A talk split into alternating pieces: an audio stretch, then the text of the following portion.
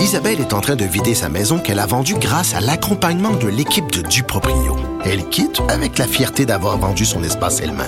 Duproprio, on se dédie à l'espace le plus important de votre vie. Un message d'Espace Proprio, une initiative de Desjardins. Radio.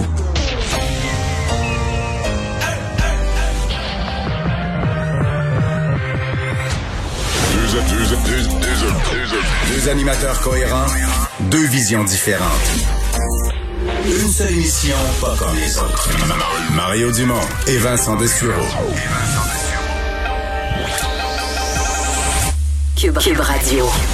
Bonjour tout le monde, bon vendredi, dernière de la semaine, euh, dernière de la semaine avant une longue fin de semaine en plus, euh, trois jours de congé pour la grande majorité euh, des gens.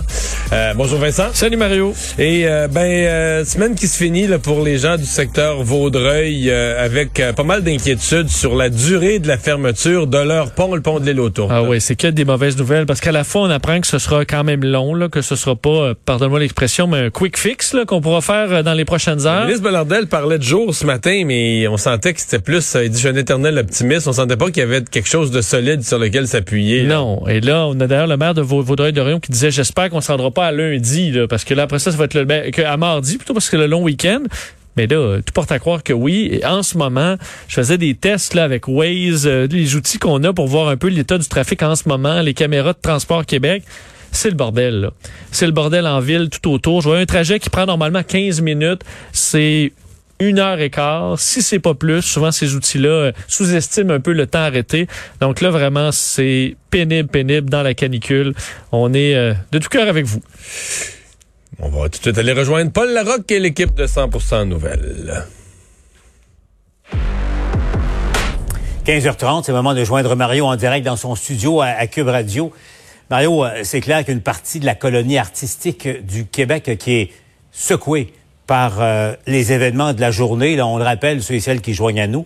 Luc Wiseman, qui est un producteur réputé, bien en vue, producteur d'émissions de, télévision, notamment Tout le monde en parle, euh, qui fait face à, des chefs d'accusation extrêmement graves. On parle ici d'agression sexuelle, attouchement, voie de fait sur une mineure de moins de 16 ans production également euh, de matériel pornographique et possession également.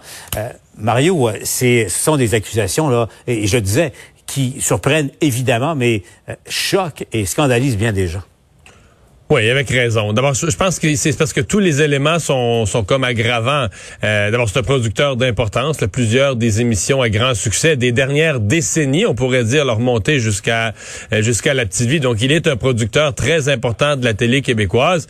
Bon, euh, déjà des accusations d'agression sexuelle sur une mineure, c'est extrêmement grave. Mais quand tu y ajoutes des voies de fait, donc il y a eu de la, il y aurait eu de la violence selon les accusations de surcroît, production de, de, de matériel de pornographie. Donc là, tu ajoutes une nouvelle dimension euh, à ça. Donc, je pense que tout le monde est euh, atterré. On attend d'en savoir plus, de voir comment les éléments vont se vont se développer. Mais ça pouvait pas traîner. Là. Par exemple, Guillaume Lepage a été obligé tout de suite après l'heure du dîner euh, de dire ben il n'est plus le, coproducteur de Tout le monde en parle. Je pense que c'était la chose à faire, c'était la seule chose à faire et ça devait être fait très très rapidement. Où on voit le message parce que bon, c'est le genre, c'est-tu le genre de thème qu'on a abordé à répétition dans une émission comme ben, dans n'importe quelle émission qui, qui, qui, fait des entrevues, qui parle un peu d'affaires euh, euh, publiques, euh, les questions d'agression sexuelle, d'agression sur des mineurs, etc. Donc, c'était pas possible de, de, même tolérer ça ou de laisser traîner ça pendant pendant quelques heures. Mm-hmm. et, je, et, je, le signale, donc, l'accusation d'agression sexuelle sur une mineure une fois reconnu coupable, s'il est reconnu coupable, c'est un minimum. Il y a une peine d'emprisonnement minimale. Des sentences minimales maintenant qui s'appliquent là-dessus, effectivement, depuis une décennie. Là. Exact. Automatiquement là, dès qu'il y, a une euh, déclaration de, de culpabilité. Bon, euh, deux, deux autres nouvelles. Il y en a une, euh, on a eu la confirmation, Mario, il y a un nouveau débrayage qui, qui aura lieu la semaine prochaine et qui force la fermeture de, de, de plusieurs écoles, des centres de services, là, Rive-Sud, Rive-Nord à Laval également, la English Montreal qui annonce que la suspension des cours pour, pour deux jours. Mario, bon, on s'en est parlé, toi et moi, pendant à, à quelques reprises, mais un peu comme si euh, les, élèves et les parents, après l'année euh, l'année et demie qu'on vient de traverser, avaient besoin euh, de davantage de perturbations dans, dans ce qui reste d'activité académique en classe. Ouais, et Paul, pour les parents qui regardent ça en moyenne, la moyenne d'avoir des parents qui ont des sympathies syndicales énormes. Pour les autres, ça apparaît comme presque une, sans méchanceté comme une comédie. C'est-à-dire que les professeurs étaient ont fait des grèves. Les professeurs ont réglé, signé, accepté, voté l'acceptation des nouvelles conventions. Là, c'est le personnel de soutien. C'est sûr, tu te dis, OK, ça va être quoi après, ça va être qui après? Mais dans l'effet elle-même, pour le parent, il n'y a aucune différence entre les deux. L'école est fermée. Donc, euh, ça, ça envoie tout un message. Et euh, c'est certain que, bon, on dit qu'on met, en fait, de la pression. Les syndicats vont dire, ah ben là, c'est, on n'est pas, on trouve pas ça drôle. On arrive en fin d'année scolaire, c'est notre dernière chance de se faire, de faire valoir nos points, et tout ça. Mais dans l'opinion publique, ça place le gouvernement dans une drôle. Exemple, moi, là, euh, les grèves à date qui me fatiguent, c'est celles dans les cégeps.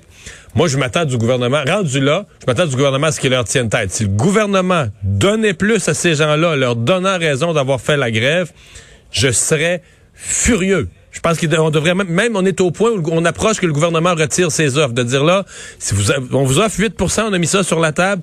Si vous arrêterez pas vos clowneries dans les circonstances actuelles, en fin d'année d'école, dans une année pandémique, on retire, moi, le gouvernement retirerait ses offres, puis je comprendrais, là. On est, on approche de ça, là. C'est là que l'opinion publique s'en va. La ligne dure. Ben, c'est là que l'opinion publique s'en va aussi, Paul. L'opinion publique trouve plus ça. Euh, j'ai posé la question cette semaine aux parents, là, juste sur Twitter, vite comme ça, la fin de l'année, les grèves en fin de l'année. Et c'est même des jeunes, même des jeunes qui me répondaient, des ados, des étudiants de cégep qui me répondaient en disant ça se peut plus, là. Ça se peut plus. Pas nous, pas nous considérer comme ça, ça se peut plus toutes les journées de classe perdues en raison de la COVID également. à cela s'ajoute euh, ces débrayages, enfin l'effet de ces débrayages euh, la semaine prochaine. Mario, je m'adresse à l'amateur de hockey que tu es. T'avoue euh, surprenant la performance, surprenante la performance du, Canadien hier. Euh, bon, l'incident impliquant Tavares, tu as vu les retourner à la maison et, heureusement, bon, commotion cérébrale évidente et assez sérieuse, mais c'est pas plus dramatique euh, que, que, ça pour l'instant. C'est ce qu'on craignait hier. Mais parlons du Canadien sur une note un peu plus positive avant de te laisser retourner à ton émission quand même, le, Dominique Cham a remporté son, son, en tout cas, son pari pour le, le premier match.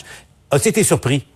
Oui, oui, puis je boude pas mon plaisir parce que moi je m'attendais à peu du Canadien. Remarque, ils ont gagné comme le Canadien pouvait gagner. Là. Ils ont pas laissé aller le match à une guerre offensive. Ils ont eu, euh, mettons, leur, leur, avantage numérique est ridicule, le famélique, mais mais ils, ont fait le nécessaire. Ils ont joué le jeu serré. Ils ont gardé le match à bas pointage. Ils ont fourni l'effort du jeu physique. Ils ont dérangé Toronto. Et Carey Price a été, je veux dire, tu sais, je comprends qu'on chiale qu'il gagne 10 millions par année, mais son dernier arrêt hier s'en valait au moins, non moins un, non moins un là, qui était justifié un de ces millions-là d'un arrêt.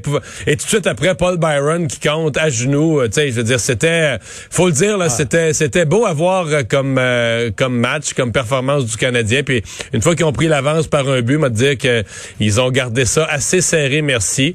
Donc, c'est plusieurs bonnes petites nouvelles. C'est-à-dire que, OK, Price est rentré dedans à 100%. On pouvait ne pas nécessairement s'y attendre. Le Canadien est capable de garder le match à bas pointage, garder le jeu serré. Mais il reste que Toronto est pas battu. Là. Je veux dire, Toronto a dominé le match dans l'ensemble, a eu plus de lancers, beaucoup plus d'occasions de marquer. Et euh, je, demeure... Je demeure sceptique sur la capacité de gagner à long terme quand t'as pas d'attaque, pas d'avantage numérique, pas d'attaque, parce qu'à un moment donné, tu sais, une malchance en début de match, un tir dévié, tu te fais compter un but, tu te fais compter deux buts. Maintenant, il faut que tu aies la capacité de revenir, de marquer des buts. Euh, je sais qu'aujourd'hui, je crois comprendre que l'entraînement était optionnel, sauf l'avantage numérique. C'est plus que justifié. Il faut, faut que l'équipe, si on pense aller un peu plus loin, faut que l'équipe se donne une capacité de marquer des buts, mais Chialons pas. Hier soir, c'était beau à voir. Le, je sais pas si tu as vu, Paul, je l'ai présenté à l'émission ce matin, la photo que le club d'hockey canadien a présentée de, Paul Byron, qu'on voit en suspension. Ah Au moment où la rondelle part de son bâton, il touche même pas le sol. Il, est, en suspension.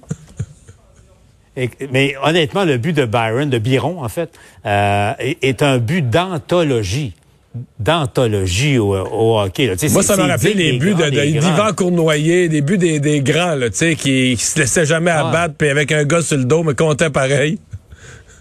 Bon, en tout cas, écoute, on verra pour la suite de, la série, mais une victoire, c'est déjà ça, parce que plusieurs prédisaient Toronto en quatre. Tac, vous avez perdu votre pari. Comme quoi, faut jamais vendre la peau de l'ours et la peau des Canadiens avant de les avoir vaincus. Mario, je te laisse retourner à Salut, bonne fin de semaine. Bonne fin de semaine à toi.